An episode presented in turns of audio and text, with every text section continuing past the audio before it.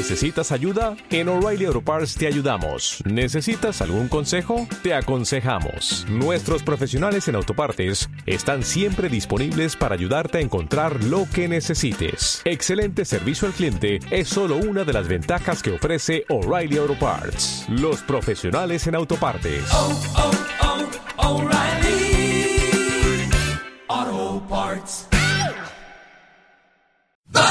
Bicycle, bicycle, bicycle. I want to ride my bicycle, bicycle, bicycle. I want to ride my bicycle.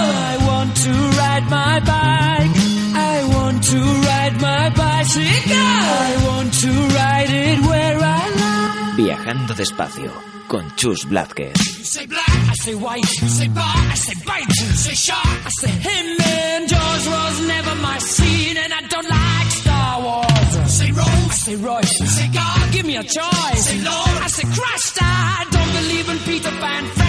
Superman.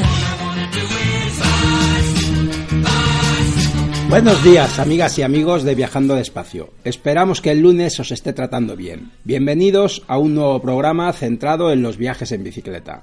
Empezamos con una triste noticia que nos ha llegado por vía de varios cicloviajeros.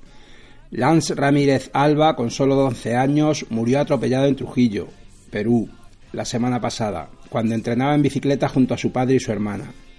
Los padres de Lance, Lucho y Araceli, abrieron en 1985 la Casa de Ciclistas de Trujillo. El padre de Lance, Luis Ángelo Ramírez D'Angelo, conocido por todos como Lucho, fue ciclista profesional, de los mejores de Perú, lo que le valió el sobrenombre del Indurain de Trujillo, por su buen hacer en las cronoescaladas. Álvaro Neil, el biciclown, ha hecho una donación para que la familia pudiera pagar el entierro y está centralizando una campaña de donativos. Volveremos a compartir su vídeo en el Facebook de Viajando Despacio. Desde aquí, nuestro más sentido pésame a la familia. Lance, que la tierra te sea leve. Un saludo viajero, hoy muy triste.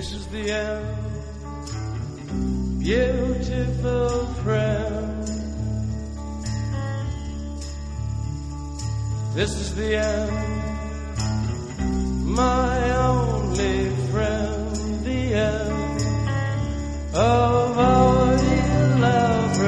The end of everything that stands. The end no safety or surprise. The end. I'll never look into your eyes again.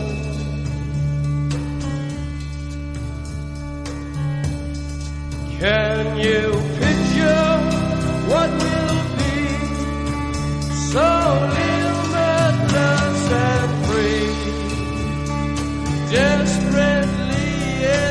Con la tristeza de la pérdida, nuestro viaje sigue. Ya tenemos los afortunados ganadores de los ejemplares del libro Ciclogénesis Explosiva de la Mujer del Tiempo. Iria Prendes, Cristina Redondo, Gus Moya y M.A. Cruzado. Felicidades y esperamos que recibáis pronto vuestro premio. Nos encantará recibir una foto vuestra en nuestro Facebook cuando lleguen. La Mujer del Tiempo ha recopilado los libros que nos habéis recomendado. De muchos de ellos ya hemos hablado en Viajando Despacio y nos tomamos como deberes para esta semana colgar un post donde os enlacemos en qué programa está cada uno para que podáis oír los que queráis.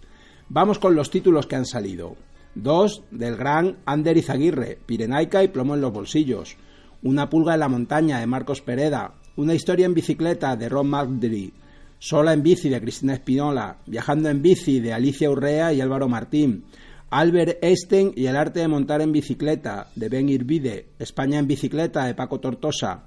El Giro de Italia de Dino Buzzati. No sin mi bicicleta de Eckhart Tolle. Llévame de viaje de Raymond de Otra vida es posible. Viaje con Rocinante de Bernard Magulus. Damas en bicicleta de Skinner. Viciosos de Pedro Bravo. Vicio de Paul Funnel. El mundo en bicicleta. Siete años viajando por el globo de Andoni Rodelgo. Del Alcarria al Himalaya de Miguel Ángel Díaz. A China en bicicleta de Gabriel Pernau. Vagabundo, una vuelta al mundo en bici de Sabinarro. Ciclogénesis explosiva de La mujer del tiempo y Mastrosky. Kilómetros de sonrisas de Álvaro Neil Just Ride de Grant Petersen, Mi querida bicicleta de Miguel Delibes, Guía de Casgar para damas ciclistas de Susan Johnson, Un viaje de cuento de Salva Rodríguez. Muchas gracias a todos los que nos habéis enviado recomendaciones y si tienes alguna más, siempre será bienvenida. Para esta semana y la próxima queremos compartir contigo una grabación especial. El pasado mes de diciembre estuvieron en el local de Rutas Pangea Isabel y Carmelo, de Cinecicleta, para contarnos su proyecto África, un viaje en bici de dos años por África con un cine que funciona a pedales, llevando la magia del cine a muchos sitios donde nunca habían visto una película. Hemos dividido su presentación en dos para compartirla contigo en dos programas distintos, el de hoy y el de la semana que viene. Una narración donde hay mucho humor en muchos momentos, pero también cuestiones más trascendentales, relacionadas con el género, con las desigualdades y con la situación de ese continente que tanto nos gusta, que es África. Nos vamos a pedalear por África con cinecicleta. ¿De vienes?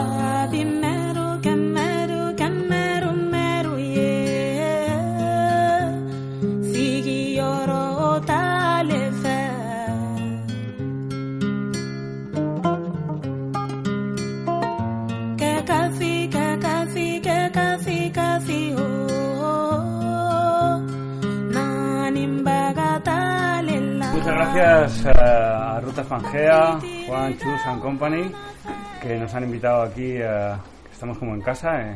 No es que tengamos tantas, tantas ruedas y tantos cachivaches, pero vamos, aquí la gente es pedaleadora sobre todo. ¿no?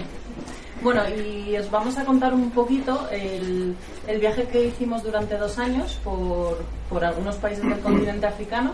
Salimos desde Madrid para llegar hasta Madagascar y nuestra idea era eh, pues ir con, con esta caja, eh, con el carro este que hemos traído hoy, que esto es un cine un poco especial, porque es un cine que no necesita de, de enchufarse a la red eléctrica, no necesitamos un- energía eléctrica como la conocemos, pero ne- necesitamos energía eléctrica que sale del público asistente. Bueno, eh, esta especie de bici estática es un generador de energía que pesa. Entonces, la- es el público, mediante el pedaleo, el que genera la electricidad para encender el cine. ¿Y por qué esto? Porque nos permitía ir a sitios por donde no hay electricidad. Hay gente que no tiene tanta suerte como nosotros. Pues eso, que hay gente que no tiene tanta suerte como nosotros de enchufar un botón y poder ver una película. Hay gente que no tiene electricidad y hay gente que no tiene acceso a la cultura. Entonces, nosotros, nuestra intención era pues acercarnos a aldeas para acercar de manera muy somera un poco de, cultura, entretenimiento más bien, en forma de cine. Bueno, lo que queremos eh, eh, primero matizar un poco es que, eh, bueno, nosotros somos urbanitas, eh, personas que han vivido generalmente la ciudad, ni somos grandes aventureras, ni, ni somos grandes atletas, ni somos, eh, conocemos muchos idiomas, ni somos mecánicos, o sea, nada, somos gente dentro de lo que cabe normal, que con ganas de hacer algo y esto es lo que nos propusimos, hacernos un gran viaje, que es la excusa de todo esto que os vamos a contar ahora, hacernos un gran viaje, sentirnos viajeras y disfrutar de, del mero hecho de viajar, que es lo que nos gusta, de verdad. Entonces, Y luego también deciros que vamos a generalizar un poco, sí, hablar de africanos y africanas, que sabemos que es un error, pero para, para no matizar tanto que es un poco complicado, bueno, vamos a generalizar y que también lo que os vamos a contar son experiencias que hemos tenido nosotros en una época determinada, en un tiempo determinado y que, bueno, son nuestras opiniones y es lo que hemos vivido nosotros que no tiene por qué ser lo que si alguien hace el mismo viaje ahora, pues a lo mejor sería diferente. No sé. Simplemente deciros que es nuestra, nuestra experiencia personal.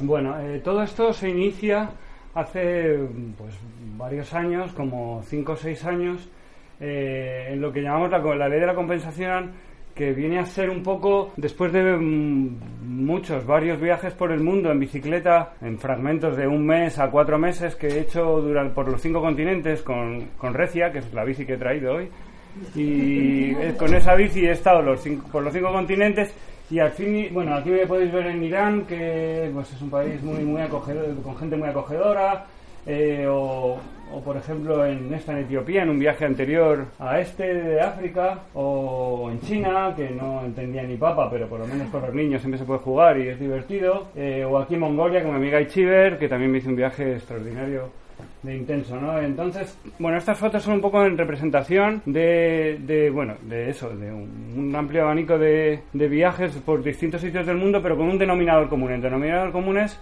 pues, como decía eh, Manolo Sumer, todo el mundo bueno en esa película, porque eh, tenemos esa sensación de que el mundo es peligroso, de que no de que es mejor no salir de casa, que fuera nos van a pasar atrocidades horribles. Bueno, pues mi intención fue salir a ver qué pasaba, a ver si eso era verdad o a ver si, bueno, pues no era así. Y resulta que yo me he encontrado todo lo contrario, que la gente es muy maja en general, que siempre, yo no sé si es por el hecho de ir en bici o, por el hecho de ayudar a alguien que está en, generalmente en problemas o te está lloviendo, te cae un sol de justicia o tienes hambre, se te ha pinchado una rueda o se te ha jodido un radio o hay una tormenta de arena. El caso es que siempre hay alguien dispuesto a echarte un cable. Y entonces, esta era la sensación que a mí se me quedaba después de volver de esos viajes alrededor del mundo, de decir, joder, pero ¿por qué todo el mundo eh, te echa un cable y, no- y yo qué? Vuelvo con las alforjas llenas de humanidad, de, una energía positiva fantástica, de solidaridad. Y, y yo qué? ¿Y yo qué doy? ¿Y yo qué aporto? ¿no? no solo vale con mi cara bonita, que es muy bonita, pero, pero no vale solo con eso. ¿Qué, qué más? ¿Qué más? ¿Qué más se aporta? ¿no? Entonces, pues ahí empezó la, la idea de, de intentar compensar, por eso lo de la ley de la compensación, intentar compensar a los siguientes que se cruzaran en mi camino, me hicieran, hicieran un, no sé, algo positivo o no, simplemente pues vamos a intentar devolver esa energía. Y de ahí empieza a surgir la idea de qué llevar, ¿no? ¿Qué llevar en ese viaje y poder, porque es bicicleta, todo pesa mucho, qué, qué, qué llevar, ¿no? Entonces, bueno, a mí me gusta mucho el cine. Ya sabéis que a través de, de las artes, en general, podemos viajar mucho, ¿no? A través de, de pues lees un libro realmente y te, te enfrascas en, pues en una aventura, en, un- en otra realidad. Cuando escuchas música concentrada, pues es capaz de viajar, llevar tu mente a algunos sitios donde antes no estabas. Cuando te fumas un porro, cuando te tomas un ácido, eh, también puedes viajar. Cuando cuando te coges la bicicleta y viajas. Eh, realmente a mí me gusta viajar de todas esas maneras, pero sobre todo con el cine. El cine me ha llevado a lugares increíbles donde no me ha, no me ha llevado ningún otro, ninguna otra experiencia, ¿no? Entonces, pues ¿por qué no? ¿Por qué no llevar un cine, no? ¿Por qué no eh, intentar extender esa, esa especie de, de magia que tiene, el- eh, que, que tiene la imagen, ¿no? El poder de la imagen que es capaz de desconectarnos de nuestro quehacer diario y de nuestra rutina diaria y, y, por ejemplo, aquí en Ana Torrente, en esta película eh, que El se llama El espíritu de la colmena, que es una de nuestras joyas cinematográficas, pues aquí se ve ¿no? que está descubriendo Frankenstein por primera vez en el cine y esa, esa, esa cara ¿no? de fascinación, pues bueno, era un estímulo de decir, ostras, ¿por qué no? ¿Por qué no? Esto me está diciendo algo, ¿no? O, bueno, por ejemplo, también eh, en el camino se cruzaron las misiones pedagógicas. Las misiones pedagógicas, yo vi una exposición de un señor que se llamaba José Valdelomar, que era un fotógrafo eh, muy interesante, un, gran experto en cine eh, en ciernes en los años 30 del siglo XX. Entonces, eh, bueno, este señor que se llama José Valdelomar fue un gran experimentador de cine y un gran inventor, ni más ni menos, inventó el zoom, entre otras cosas, ¿no? Pero bueno, como es español y ya sabéis, se tuvo que ir a prosperar a Estados Unidos, ¿no? Donde prosperó. Eh, entonces, eh, José Valdelomar pertenecía a esa cuadrilla de gente que pertenecía a, la- a las misiones pedagógicas, que resumiendo, en- desde el año 1931 al 35 se eh, organizaron una especie de, o sea, uno- uno- unas misiones, que no eran ni misiones ni eran pedagógicas, pero se organizó eh, por parte de gente muy, muy, muy potente de la cultura y de la educación, eh, bueno, llevar, intentar llevar a los pueblos de la España rural de los años 30, que se asemejan bastante a los pueblos que nos hemos encontrado eh, en el África rural, la gente era analfabeta, no tenía ningún contacto con la cultura, tampoco con, con la electricidad, tampoco tenía, bueno, pues sufrían de unas enfermedades inimaginables que ahora no nos podemos imaginar que tengamos en España. Había una distancia muy grande entre, la- entre las, las potencias urbanas, como Madrid, en cuanto a industria, en cuanto a cultura, en cuanto a todo, y había con, con respecto a las, a las zonas rurales. Entonces, pues desde el gobierno de la Segunda República intentaron impulsar que gente de manera desinteresada y llevara pues cuadros, réplicas de cuadros del Museo del Prado que las llevaban en, carretas, o llevaban gramófonos para que la gente escuchara en la Plaza de los Pueblos música clásica, o declamaban poesía, o instalaban un, un teatro y hacían una representación teatral. Ah, La gente flipaba, ¿no? Pero como más flipaban era con una, con una proyección de cine. Entonces esta gente está viendo por primera vez cine en dos dimensiones, o sea, mo- imágenes en movimiento en dos dimensiones, o sea, el cine. Nunca lo habían visto antes, entonces ver estas caras, estas fotos que sacó Valdelomar a mí me impresionaron en esa exposición y entonces enlacé esas dos cosas, ¿no? Esa pasión, esa, ese momento de, de- de descubrimiento de algo nuevo y de algo fascinante, ¿por qué no intentar llevarlo un poquito más allá a gente que o bien no lo había visto o bien escaseaba en su vida, ¿no? Pues, pues ahí surgió un poco la idea que no fue mía, que fue de mi amiga Ichiber, esta de la, la de Mongolia. Pero bueno, eh, al final, pues, pues esta- ya estaba como encauzada la idea, ¿no? Eh, y bueno, perdonad por el rollo, pero era, era, me parecía interesante hacer este prólogo para que se supiera de dónde venía un poco la idea de Cinecicleta. Bueno, y la preparación del viaje, yo cuando conocí a Carmelo, hace como, ¿cuánto? ¿Seis años? Más o menos. Hala, ya. Bueno, eh, él me contó, bueno, yo acababa de llegar a Madrid con mi primer trabajo serio, yo soy de Castellón, y encontré mi trabajo de ingeniera, yo ya dije, bueno, ya, ya está, ya estoy. Entonces él me empezó a fantasear con esto de, ah, pues yo me quiero ir a África en bicicleta, quiero llevar un cine, y claro, yo dije, este está para allá, o sea, que me está contando ahora. Y claro, yo estaba en otra completamente, y le dije, bueno, ya me contarás qué tal, ¿no? ¿Qué tal te va? Lo que pasa que, claro, luego pues me empezó a picar un poco la curiosidad y me pareció una idea súper bonita y, y me quise unir al carro, ¿no? Y yo que nunca había hecho un viaje en bicicleta, mm, me había ido un par de días por Cabo de Gata y, y Carmelo me probó dos o tres días por Francia para ver si valía o no valía. pues, bueno, la verdad es que nos animamos ya, ya los dos y dije, bueno, yo me quiero ir contigo.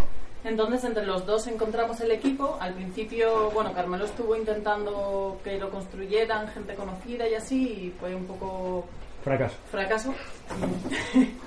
Hasta que Y- llegó y se lo encontró. Bueno, sabes que en Google se encuentran muchas cosas y tú pones Tina Pedales en Google y el primero. No se me había ocurrido la tontería, ¿sabes? Bueno. Entonces, bueno, encontramos a un, a un hombre en, en Londres que los fabricaba. Fuimos para allá, lo compramos, luego lo modificamos porque la verdad es que el tío nos timó bastante. Pero bueno, luego encontramos aquí un ingeniero electrónico que nos lo modificó y nos lo preparó para el viaje. Y bueno, una vez ya con, con el equipo, con la idea de lle- llevar el cine, sabíamos que queríamos ir en bicicleta y por qué África, ¿no? ¿Por qué decidimos ir a África?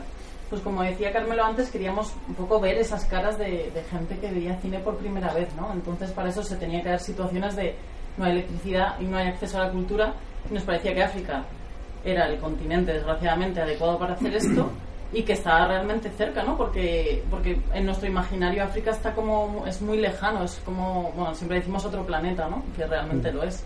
Pero realmente es que saliendo en bici desde casa, desde Tirso de Molina que vivíamos antes, en dos semanas podíamos estar ya allí, ¿no? Y queríamos hacer un viaje un poco progresivo, ¿no? De repente plantarnos en avión en un sitio y empezar, ¿no? Sino, bueno, yo también, que nunca había hecho un viaje en bici, pues quería ir poco a poco primero por España, que eso ayuda bastante.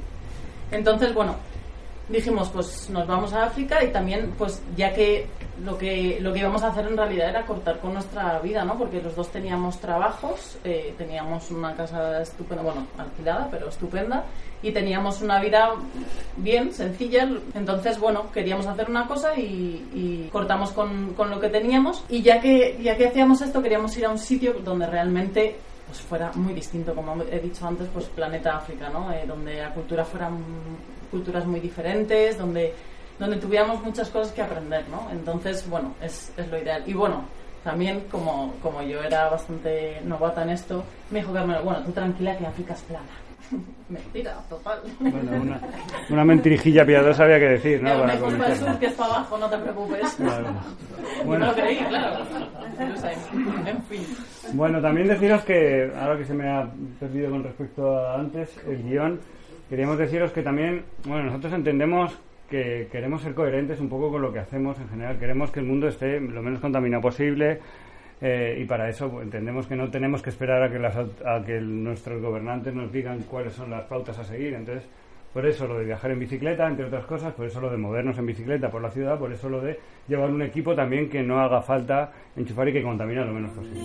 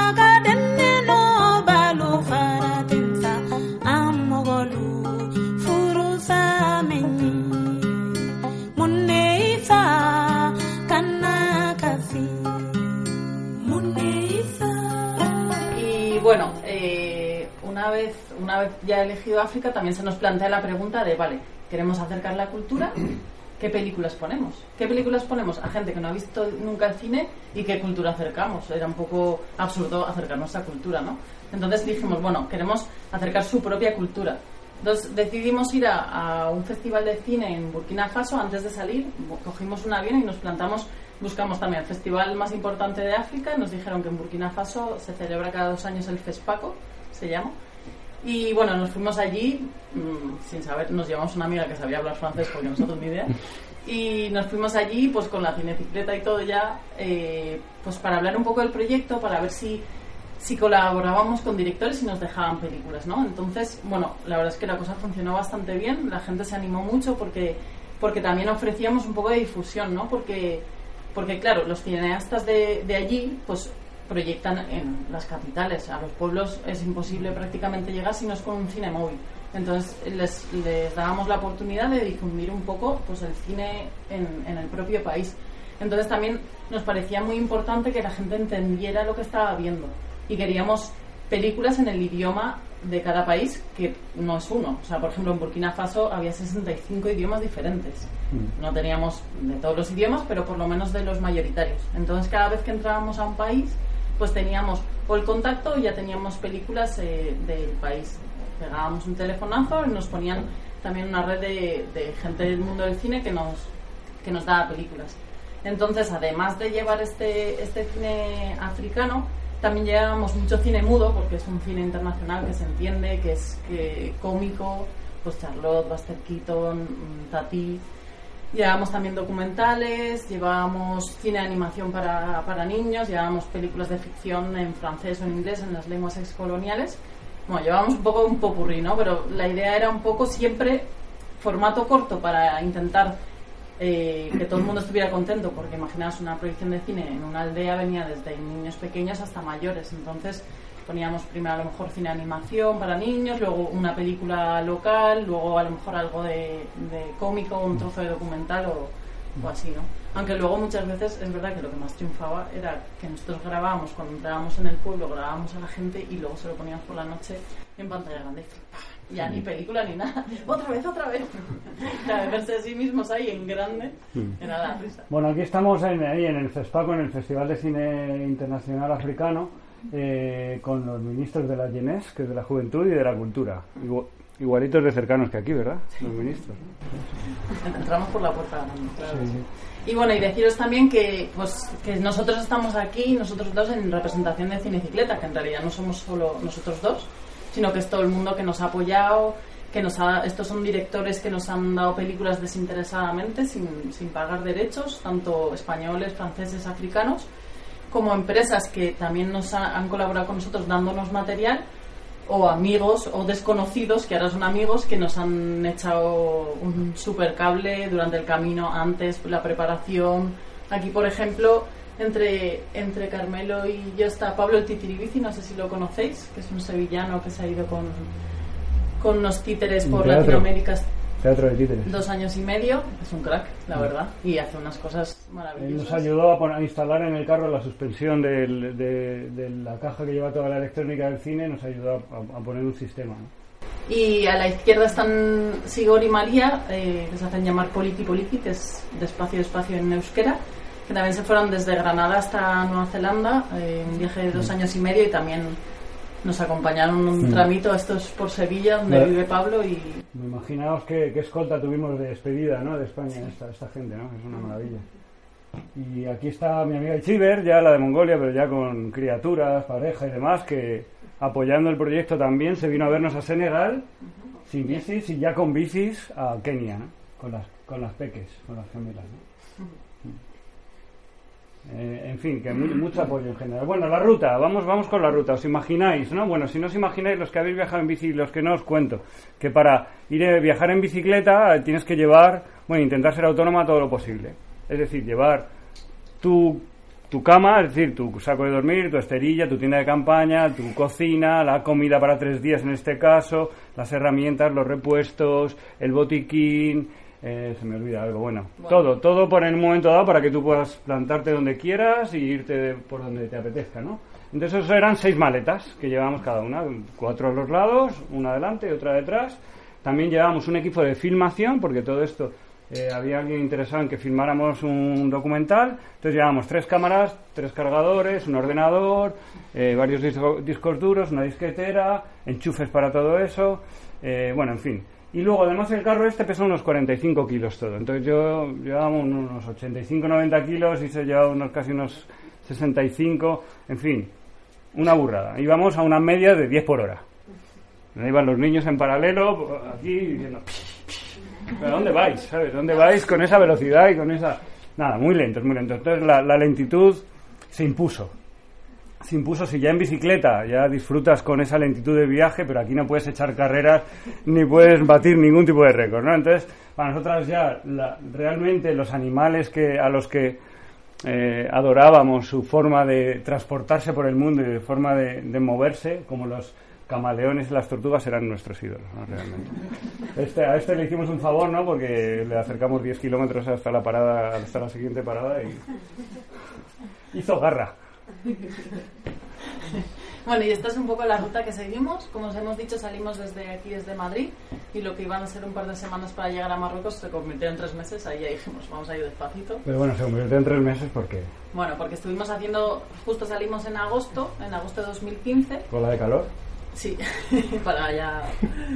Y, y bueno, lo que empezamos a hacer son cines de verano en pueblos, porque vimos que era una forma, una buena forma de financiarnos, pasábamos la gorra, pedíamos un poco a los ayuntamientos, entonces lo que se iba a convertir en cuatro proyecciones al final fueron treinta y pico, apurando ahí hasta, hasta que llegó casi el invierno Marruecos y dijimos, bueno, saltamos ya. Fuimos entrando en la dinámica africana poco a poco, es decir, improvisar. Fuimos improvisando esto y salió bien. Y bueno, de, de aquí de España pasamos a Marruecos.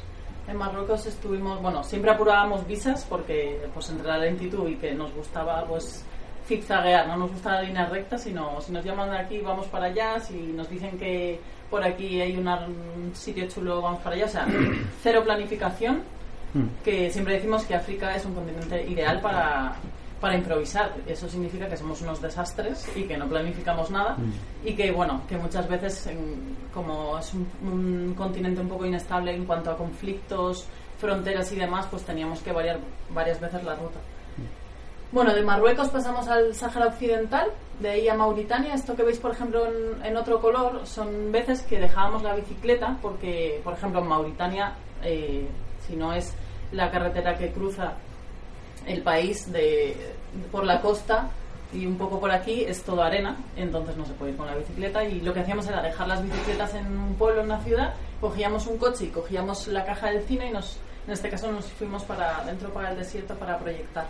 Esa entrada de esa uñita son 300 y pico kilómetros que fuimos a proyectar al interior. Muy interesante. Bueno, de ahí pasamos a Senegal, Senegal, Guinea-Bissau, Guinea-Conakry, sur de Mali, Burkina Faso y Togo. Y bueno, para que os hagáis una idea, eh, cuando estábamos en Burkina Faso, llegábamos ya un año y medio y queríamos llegar en dos años a Madagascar, sin coger aviones ni nada, claro. Estábamos un poco flipados. Entonces lo que, lo que hicimos, decidimos volar desde, desde Togo hasta Kenia, también para, para saltarnos esa parte de, de África Central que es un poco más, bueno, un poco bastante más conflictiva y no nos apetecía tampoco ni ir con prisas ni, ni estar un poco en tensión y di- dijimos pues. Y de ahí pasamos a Kenia, Tanzania, Mozambique y Madagascar. Contaros también que esta parte de, de África, África del Oeste Occidental, eh, es de mayoría musulmana, ¿vale? Hay también cristianos, pero la mayo- mayoritariamente son musulmanes. Y esta parte de África del Este es mayoría cristiana, que no siempre, pero mayoritariamente. Sí, no solo católica, sino distintas ramas del cristianismo. También aprovecho este impasse para decir que antes con lo de las marcas, que hemos visto que había algunas marcas que nos, que nos han cedido eh, material, eh, claro, la, la cuestión financiera, os preguntaré de dónde ha salido, ¿no? Pues ha salido también de vender camisetas, que ahí tenemos un puesto fantástico eh, en el que en el que podéis aportar al proyecto si os apetece, siempre voluntario, esto es como todo, pero aunque sepáis que hay una oportunidad de, de que haya un cinecicleta África 2. Bueno, y, y como os imagináis, bueno, carreteras vimos de todo tipo. eh, buscábamos el asfalto porque pesaba mucho y la verdad es que se hacía bastante pesado cuando eran pistas, pero hubo de todo. eh, esto, por ejemplo, es Togo, que nos pilló época de quema de rastrojos y fueron un mes comiendo... Esta carretera que veis aquí es lo mejor que pillamos, realmente. Sí. O esto es en Burkina Faso, esto es el, el armatán, que es el viento este del, del desierto, que si aquí llega, imaginaros allí en, en pleno foco, ¿no? Mm. Es como si tuvieras dos secadores de pelo industrial en la cara, con arena, Soplando arena, ¿eh? eso sí. con un calor que Que te deja tal cual, ¿no? te deja tal que Sí. sí. Sí. Después de tres horas de pedaleo en esas condiciones, es como... Siempre había un sitio con aire acondicionado, sofás para descansar. No. Y bueno, también eh, atravesamos países en épocas de, lluvia porque allí sabéis que mayoritariamente los países hay época seca y época húmeda, entonces en la época húmeda pues llueve prácticamente todos los días. Esto es una carretera asfaltada, pero vamos, parecen ríos. Y os estamos hablando de, de 14 países que hemos estado, hemos hecho 18.000 kilómetros, hay 55 países en África, o sea que esto, os estamos hablando, como decía Isa, de, estamos generalizando, pero es un error, ¿no? Hay muchos matices, muchas culturas diferentes, muchos idiomas, nada, nada que ver con un solo concepto de África. ¿no? Bueno, esto es una, esto es un- una carretera en Burkina, no, en Guinea-Conakry, eh, que todavía increíblemente es un país tan pobre que todavía tiene- no tiene un eje asfaltado de norte a sur ni de este a oeste, ¿no? Entonces ahora están el gobierno chino pues mandando allí a su gente a saber a cambio de qué, bueno, sí lo sabemos, pero bueno, intentando construir algunas carreteras, pero bueno, esto era lo que nos íbamos encontrando, por ejemplo, en, en Guinea-Conakry nos encontramos bas- bastante este, este tipo de tramos, ¿no? Por eso también íbamos muy lento. Esto es un tramo eh, muy curioso que nos, que bueno, que nos, nos enseñó mucho eh, a nosotras mismas, porque esto es terminar una buena carretera de Tanzania, entrar por una, por una entrada secundaria, intentamos evitar las- los pasos fronterizos eh, demasiado transitados por camiones, precisamente porque había más problemas en las fronteras, con el tema de la burocracia, las policías, y buscábamos pasos más pequeños. Tiene sus problemas. Y es que nos encontramos nada más entrar en Mozambique. Siempre que hay que preguntar a los locales, porque por mucho que tengas un GPS, por mucho que tengas un mapa, hay que ir con una tercera vía de información, que es ¿cómo está la carretera? Y te dicen, bien, Y nos dijeron bien, además, era como... Bien. ¿Cómo Imaginaos cómo estaba antes, un poco peor. Vale, entonces estos fueron unos 150 kilómetros que era nuestro destino hasta el siguiente punto. Apenas había puntos de habituallamiento, con lo cual teníamos que ir muy cargadas con la comida. Eh, bueno, pues a veces la mayor parte del- de, los tramos, cuando no era esto, era arena. Imaginaos por, la, por una playa empujando una bici con 90 kilos. Pues teníamos que ir las dos empujando un tramo y así otro tramo. Eh, pues cuatro o cinco días haciendo esto. Luego había una especie de, mm, de tábanos que nos, que nos picaban y das, al darle era como una, una, espe- una película de Tarantino, ¿no? Como estamos aquí hablando mucho de cine, ¿no? Entonces. Ahí saltaba el rojo a la pantalla, ¿no? Y luego, luego nos, dimos, nos dijeron que eran moscas tsetse. Ya sabéis que las moscas te- te inoculan un, un sueño eterno, ¿no? Otra, otra, otra referencia cinematográfica. Pero bueno, lo bueno es que no lo sabíamos. Pensaba que atábamos, jolín. Sí. Es mejor no saber a veces. Pues Sí. no, paranoia. Pero bueno, esto cuando digo que nos enseñó porque no hay más remedio. O sea, esto lo tienes que hacer. Si no, no te quedas ahí, no, te quedas sin comida, te quedas acribillado por los tábanos y no. no. Entonces, fueron tres, fueron cuatro o cinco días duros, muy duros, que se suman, o sea, busca, encuentras cuáles son tus límites, tú crees que no puedes hacer esto, pero lo puedes hacer, nunca te has llegado a poner en esta circunstancia, pero lo pones, ¿no? Ni, incluso imaginaos con tu pareja, ¿sabes? Con la que llevas exactamente un año y pico sin interrupción. 24 Y entonces 24 horas todo el día juntas. Entonces esto significa que en, las, en los momentos en los que hay cansancio, ya sabéis que cuando hay cansancio hay hambre, pues tu cuerpo no reacciona igual que cuando estás descansado, hay menos paciencia. hay Vamos, menos- que no, esto no era. Venga, cariño. Sí, bueno, eso es, exactamente. Bueno, pues se supera y bueno, luego delante de una pizza que nos comíamos y que no sabía gloria, pues era pues momentos de... Pero bueno, son momentos interesantes. En- en- Hemos vuelto juntos, ¿eh? El mayor reto. Todo el mundo dice, ¿cuál es el mayor reto? Pues, ¿cuál va a ser?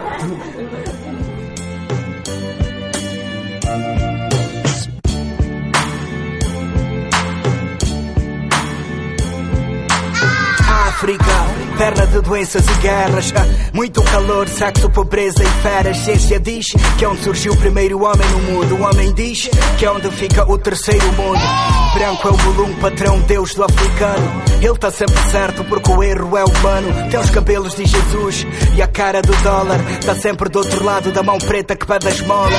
Chefe é o dono da curva da felicidade. Da barriga que é maior que o pênis levantado. É o dono do salário, logo é o dono da verdade. Não admito o contrário, não pode ser contrariado. Dinheiro é a unidade de medida dos homens. Quanto mais dinheiro tem, mais importantes os seus nomes. É a única língua em que todos se entendem. E os que não falam a língua, os outros não os compreendem. Estrangeiro, rima com dinheiro. É por isso que o nosso povo é muito hospitaleiro. É o que chega em segundo, mas é tratado como primeiro. Nos encontrábamos fauna local, esto era en Mozambique, que veíamos que la gente hace mucha vida por la carretera. Eh, pues caminar por la carretera, secar el grano en la carretera, y incluso encontrar gente en medio de la carretera agachada, así, a ver, modelo, por favor. En medio de la carretera y decíamos, pero ¿por qué no se van a un ladito o detrás de un árbol? Bueno, pues habían estas amigas que son mambas, Mambas negras, unas gospedeiras que llaman que te escupen, o sea, son una- bastante agresivas, o sea, van hacia ti y te escupen el veneno en la cara.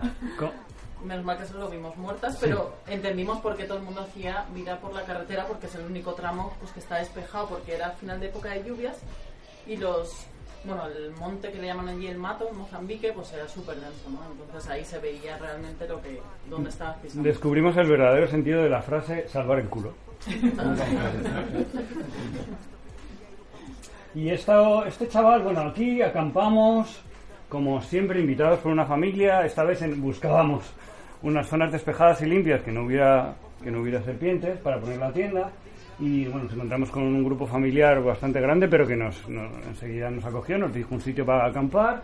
Y bueno, una vez ya que nos, nos, nos, eh, dimos una duchita y demás, bueno, pues ya sabéis que en África eh, se comparte todo, ¿no? Y, y si es comida, pues sobre todo comida, ¿no? Hay mucha solidaridad en ese aspecto. Este chaval que en vez de tener que, en vez de haber ido a la escuela o de estar jugando con sus colegas, había tenido que ir al supermercado.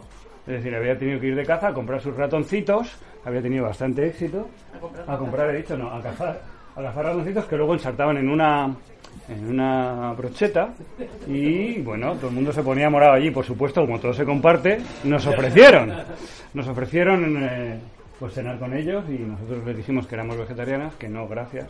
Es verdad, ¿eh? Es verdad, es verdad, llevamos nuestra olla a presión, no es una olla a presión ligera. Dijo Una olla día que llevamos 80 kilos no había presión. Claro, llevamos una olla presión para hacernos las lentejitas, que también hicimos una y compartimos ahí todo el mundo, todo el mundo contento. Y también esta, esta foto me, me trae muchos recuerdos y me parece muy entrañable. Bueno, pues veis la cara de este chaval, ¿no? Esto por las montañas en Tanzania no hay, no tienen mucha oportunidad de ver un, un blanco y, y- ese color de piel, ¿no? Entonces nada más vernos este grupo, de, este chaval y su grupo de amiguetes, pues tiró la bici y salió corriendo espantados dentro del bosque. No vaya a ser que y nosotros dijimos, pero ¿qué pasa, sabes? Qué feos somos, ¿no? Luego nos enteramos que todavía se sigue manteniendo en las zonas rurales esta tradición de contar con el fuego, alrededor del fuego, pues la familia va contando pues historias del pasado y todavía deben contarse aquellas en las que los blancos venían, raptaban, metían en barcos. Claro, esas, esas historias cuando eres niño a la luz de las estrellas y con un fuego pues deben impresionar bastante. Entonces vieron a uno con los ojos un poco raros y, y una barba rara también y, y salieron a correr, ¿no? Pero cu- cuando conseguimos que volvieran, porque a mí me apetecía mucho sacar una foto de esta bici que se había fabricado, ¿no? Pues bueno, lo- aceptó el chaval, ¿no? Aunque con cara de pocos amigos, ¿no? Como diciendo, la tiro y me voy otra vez, ¿no? Pero es fascinante el hecho de que obviamente no puedes comprarte una bici, no hay ni siquiera una tienda cerca, pero lo que, lo que apetece es deslizarse y ser feliz, ¿no? Jugar, ¿no? Y este chaval con sus amigos lo habían conseguido con esta maravilla de bicicleta de los Picapiedra, ¿no? Es una de las, de las lecciones más valiosas que por lo menos me he llevado, ¿no? De, de esa sensación de si quieres puedes, ¿no? Que nosotros muchas veces es no se puede, no se puede y, jolín, es que es increíble, ¿no? Si qui- quiero una bici me la construyo, mm, la bici de los picapiedras. Es brutal.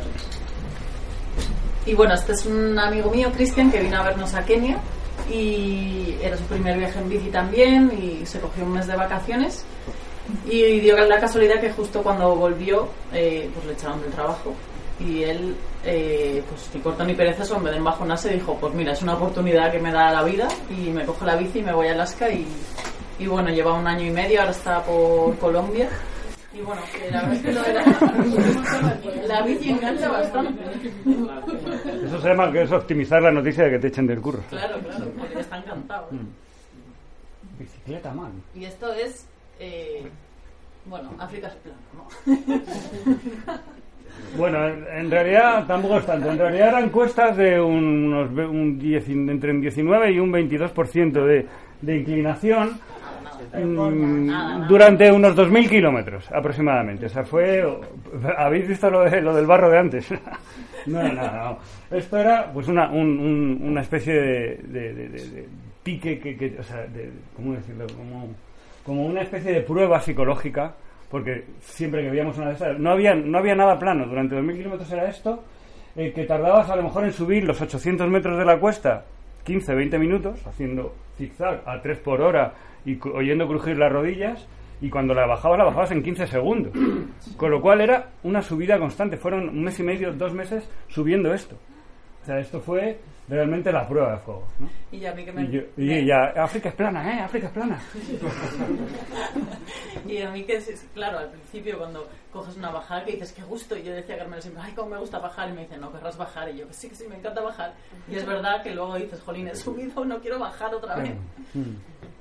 El paisaje muy bonito, ¿eh? Sí, la verdad es que Tanzania profunda es muy chula. Bueno, y queríamos hacer un poco, bueno, bastante hincapié en la hospitalidad porque gracias a, a la hospitalidad de la gente hemos podido hacer este viaje. Nosotros viajábamos, bueno, y prácticamente sin dinero porque teníamos, habíamos hecho cálculos ahí y pensábamos que nos iba a llegar el dinero para un año y dijimos, bueno, salimos y ya veremos lo que hacemos.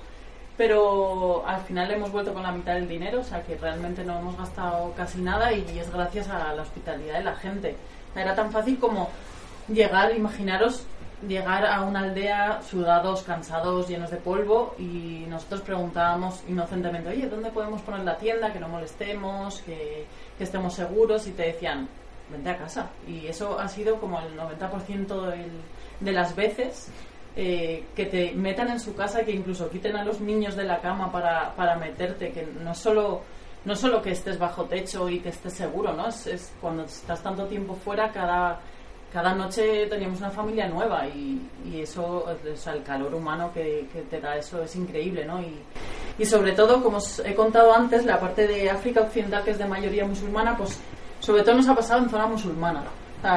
Ahí no había, mm, no había, o sea, apurábamos hasta la última hora de la tarde porque sabíamos que íbamos a llegar a cualquier sitio, íbamos a preguntar por un sitio donde dormir, nos iban a meter en casa. O sea, eso ha sido así y ha sido increíble, ¿no? El, no conocerte de nada, el, meterte en casa con una sonrisa sin preguntarte nada, ni de dónde vienes, ni quién eres, ni qué religión tienes. Y eso nos ha pasado sobre todo en zona musulmana. En zona cristiana no era así, no era tan fácil. Mm, Siempre te mandaban a una iglesia, no te dejaban tirado para nada, pero te mandaban a una iglesia, a un sitio común, pero no te metían tanto en casa, ¿no? Y tal es la sensación hasta que, que caímos, jolines, ¿será la religión? Que hay países que, pues, que conviven pacíficamente cristianos y musulmanes en el mismo pueblo y nosotros íbamos directos, a- cuando veíamos una mezquita íbamos directos. De hecho, los de los de allí nos decían, ah, no, vamos a llevarnos ¿Sois a la iglesia, al barrio de los cristianos. Nosotros, no, no, queremos quedarnos aquí porque sabíamos que, que la hospitalidad era total, ¿no? Y además los musulmanes no beben, ni los cristianos sí beben, y puede, haber problemas. Bueno, el contacto también, Isa, ya habéis visto la foto anterior, con mujeres, que también es interesante. Esto, la intimidad que, que generalmente de otra forma viajando no consigues, pues con la bici, pues es más, es más, más intenso, ¿no? Mira, aquí hasta nos dejaban un chalecito de vez en cuando. Y siempre, siempre, aunque no lo pidiésemos, eso nos, nos empezó a sospechar si olíamos demasiado mal. Nos, poníamos un- nos ponían un cubo de agua, eh, porque como no hay instalación de, de agua corriente y demás, pues siempre alguien iba al- Bueno, alguien, las mujeres o las niñas, iban al, al, al pozo, nos traían agua sin, pre- sin preguntarlo. O sea, nos hemos duchado todos los días. Esto era así, más que nunca, vamos.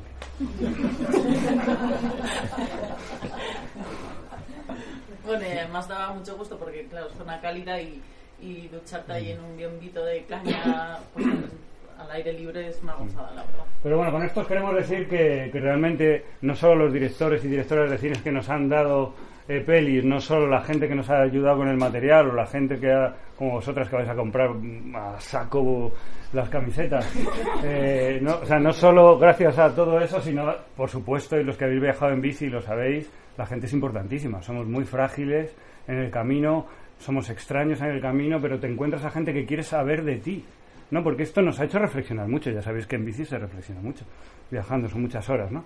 Entonces, claro, nos ha hecho reflexionar. ¿Cómo es posible? Nosotros venimos en representación, sin quererlo, no llevamos bandera ni europea ni nada, pero venimos de. Todo el mundo sabe de dónde venimos, ¿no? Y todo el mundo sabe allí que por algún vecino, por alguien, alguna de la familia que ha, ha sido rechazado, que alguien ha muerto en el intento, en fin, poneros en situación, ¿no? Cuando vierais pasar, vierais delante de vosotros que está pidiendo ayuda a alguien que ha cerrado las puertas a su hijo y se ha muerto por intentar entrar, por ejemplo, ¿no? Entonces, bueno, yo me, yo me encontraría pues, pues girándole la espalda, bueno, no sé, más o menos, no es la cultura en la que hemos estado. Esta gente nos ha dado una lección de elegancia por, en general, porque como decía Isa, no ha sido un día en concreto o una semana, sino es que era prácticamente todos los días, ¿no? Tenían curiosidad por saber cómo nos va la vida, cómo funcionamos. Tenían curiosidad por, por saber cómo vivíamos. Nos daban todo lo que tenían. Era, un- era una cosa que decías, es que hasta te daba vergüenza ajena intentar mirarles a la cara, ¿no? Porque era como, hostia, qué sensación de, de, superioridad moral esta- estamos recibiendo, ¿no? Y esto ha sido una pasada. Por ejemplo, otro ejemplo, ¿no? Sí, por, por poneros unos ejemplos concretos, esto por ejemplo era en Marruecos, que bueno, a veces también acampábamos, y era invierno, hacía bastante frío y por la mañana nos despertamos y vino un señor y un niño a traernos el desayuno, pero con mesa y mantel, con la silla, el borreguito para que no tuvieran frío, vinieron a traernos el desayuno y la aldea estaba, pues no sé, igual estaba a un kilómetro. Esto estamos hablando sin una proyección de cine. Acordaos que llevamos un cine y no siempre proyectábamos, porque, bueno, pues porque no, también teníamos que pedalear, organizar una proyección, parece que no, pero es cansado, entonces necesitábamos el día anterior, por lo menos, eh, libre para ir haciendo contactos y de responsables, demás. Entonces no era, no era llegar y proyectar, entonces necesitábamos había, había tramos que hacíamos sin, sin decir que ahí llevábamos un cine y demás. Cuando llevábamos un cine y decíamos que querían una proyección que siempre era que sí, imaginaos cómo nos trataban. Pero esto era simplemente siendo, estando y pasando, nada más. O aquí, por ejemplo, esto es en el Sahara Occidental, que, bueno, os imagináis un desierto que no hay nada. eh, Viento, teníamos- viento. Sí, viento. Y teníamos apuntados los kilómetros para el siguiente habituallamiento, porque había que calcularlo, ¿no? Y bueno, en cuanto encontrábamos un murete que nos resguardara del viento y nos hiciera un poco sombra, pues allí parábamos a comer o a hacer la siesta, lo que fuera. Aquí estábamos, bueno, este, es, este bulto de aquí es Carmelo haciendo la siesta, que está tapado para no comer arena. Y estábamos los dos durmiendo y de repente abrimos un ojo y nos encontramos esta bandejita con el té en mitad del desierto. Y era como, no había nadie, y era como, ¿de dónde ha salido esto? Luego ya vino el hombre que no quería despertarnos y nos había traído el té. O sea, es que se te cae la lágrima, es increíble. O en este caso también acampábamos, esto es Burkina Faso, Sí. acampábamos al lado de, de una aldea y vinieron a traernos una alfombra para que estuviéramos cómodos. O sea, Sí, porque de vez en cuando queríamos un poquito de intimidad también. Entonces íbamos al árbol de al lado, la, la- la aldea está aquí, pues íbamos un poco más lejos. Nos traían una alfombra y el bidón. y el bidón de agua Bidón. para que nos echáramos. Eso no. Increíble. O aquí en- estaba, estaba llena la casa esta en las montañas en Marruecos, pues pusimos la tienda arriba en el tejado con vistas a la- fenomenales. Bueno, hemos dormido en todo tipo de sitios. Esto es un colegio, este es el bedel de un colegio, también nos dejó dormir aquí. Mali. En Mali, sí. Esto es en una casa en Marruecos que, bueno, como decía antes Carmelo, ¿no? Que es pues el hecho de la bici o de, de ser más vulnerable, pues la gente, pues te no sé, de, de- de- como que te da mimos, ¿no? Y, y también te da la oportunidad, pues de, de vivir un poco con, con ellos, de cómo viven, ¿no? No durmiendo en un hotel o en un hostal que no, no te enteras mucho, pues aquí, pues haciendo el pan con las señoras, ¿no? Aquí con las saharauis. Esto, esto, por ejemplo, es Madagascar al final del viaje. Madagascar es una isla enorme, muy- de casi es más grande que Gran Bretaña. Eh, tiene una, meseta central bastante alta que llega entre 1500 y 2000 metros, con lo cual hace bastante frío en invierno. Eh, entonces, bueno, hay casas, de, hay alguna, algunas casas de ladrillo donde abajo están la- las reses y arriba viven las familias, un poco como en Asturias, en Cantabria aquí, donde el calor del el mismo calor de las reses pues eh, calienta la vida que lleva la familia arriba, ¿no?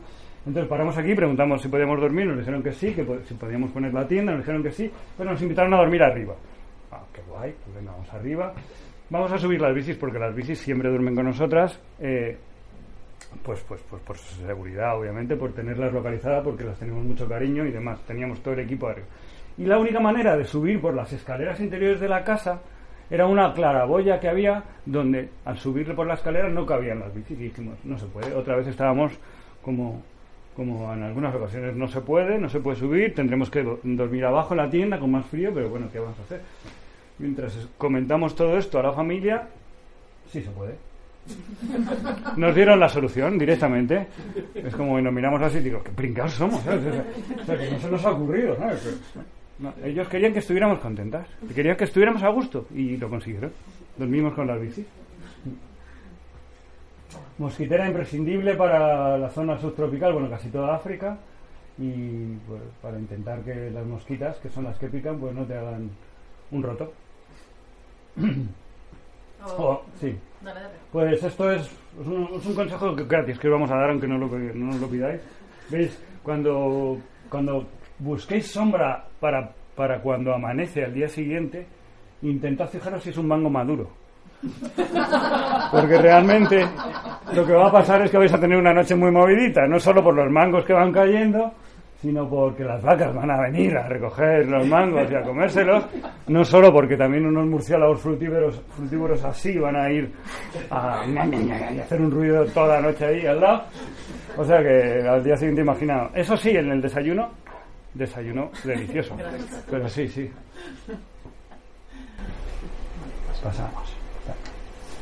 Bueno, y pues, había veces que esto, por ejemplo, en Mauritania, pues una tempesta de, Sí, una tormenta de tormenta arena. de arena, pues te quedas dos o tres días en una casa, ¿no? Y que llegas a una intimidad con la gente, pues muy bonita. Mm. Y esto era, pues, también una noche que dormimos en una aldea sin hacer prohibición ni nada, y a la mañana siguiente vino todo el pueblo a despedirnos, simplemente a decirnos adiós, es que es brutal, ¿no? Nos encanta, ¿eh? O sea, podéis hacerlo luego cuando nos vayamos.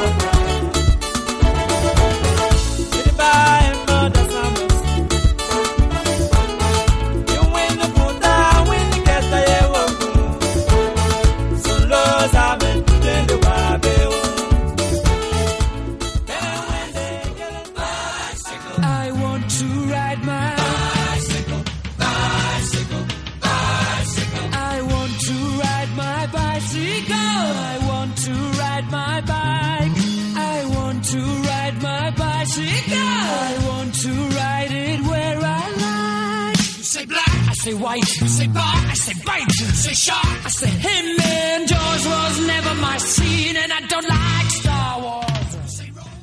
Como siempre, un placer compartir este tiempo de radio. Recuerda, no vamos en bici para añadir días a nuestra vida, sino para añadir vida a nuestros días.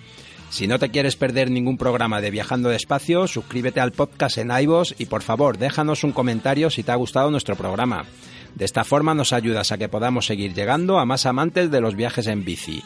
Estamos en Facebook, Twitter y esperamos tus propuestas de ruta, viajeros, tus comentarios. Si te apetece contactar con nosotros, puedes escribirnos a viajandodespacio@rutaspangea.com. Gracias por haber llegado hasta aquí. Viajando despacio volverá la próxima semana con más rutas, más viajes y sobre todo más bicicletas. Hasta la semana que viene. Un saludo viajero y a dar pedales.